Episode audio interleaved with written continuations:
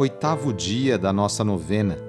Sagrada Família, o começo da Igreja. O Papa Francisco disse que a família é o lugar em que se vive o amor e o perdão. É espaço para aprendermos a conviver, orar e nos amar, respeitando as diferenças entre as pessoas, buscando a compreensão e o bem de todos. Na família vivemos a alegria do amor e isto se faz no caminho de cada dia. Que bom seria se cada família descobrisse ainda mais a alegria de ser uma igreja doméstica, o lugar onde a gente reza, medita a palavra, partilha a vida e vive a fé. Iniciemos esta oração traçando sobre nós o sinal da cruz, sinal do amor de Deus por cada um de nós. Em nome do Pai, do Filho e do Espírito Santo. Amém. Senhor nosso Deus, nosso Pai, nós cremos em vós, nós esperamos em vós, nós vos amamos. Nós vos agradecemos este dia e vos damos graças porque estamos com vida. Oferecemos este dia ao Senhor com todas as nossas alegrias e sofrimentos, com todos os nossos trabalhos e divertimentos Guardai-nos do pecado e fazei de nós instrumentos de vossa paz e do vosso amor. Ajudai-nos a observar vossos santos mandamentos. Amém. O Senhor esteja convosco, Ele está no meio de nós. Anúncio do Evangelho de Jesus Cristo segundo Lucas.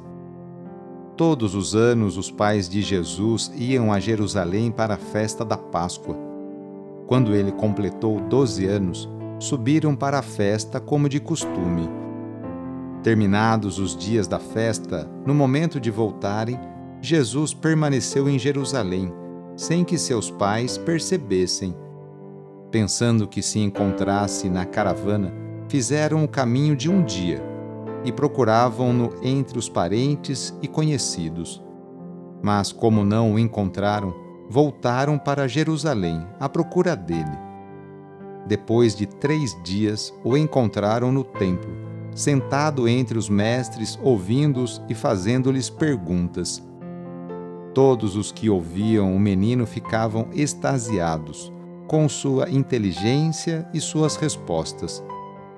Quando o viram, seus pais ficaram admirados e sua mãe lhe disse: Filho, por que agiste assim conosco? Olha, teu pai e eu andávamos angustiados à tua procura. Ele respondeu: Por que me procuráveis? Não sabíeis que devo ocupar-me das coisas de meu pai? Eles, porém, não entenderam o que ele lhes havia dito. Jesus desceu então com seus pais para Nazaré e era-lhes submisso. Sua mãe guardava todos esses acontecimentos em seu coração. E Jesus ia crescendo em sabedoria, idade e graça diante de Deus e dos homens. Palavra da Salvação. Jesus está conversando com os mestres do seu povo, ouvindo e fazendo perguntas. É inteligente nas respostas. Jesus ensina e aprende se assim não fosse, não teria mais como crescer em sabedoria. Quem sabe tudo ou acha que sabe tudo, não se abre a crescer ainda mais no conhecimento e na sabedoria. É impossível não perceber na narrativa a aflição e o desespero dos pais. Só quem teve um filho desaparecido consegue imaginar essa dor. Noites e dias de procura interminável, angústia, lágrimas e cansaço. E quando a criança é localizada, surpresa, alívio e desabafo, expressos pela palavra da mãe. Filho, por que agiste assim conosco? Olha que teu pai e eu, aflitos, te procurávamos. Guardar os fatos no coração é mais do que ter boas lembranças, é manter viva a memória e a história para que as coisas ruins não se repitam e para que os bons ensinamentos permaneçam e produzam frutos. É atitude, é saudade ativa, que assim possamos, eu e você, também nós, sentir e agir, movidos pela força da fé.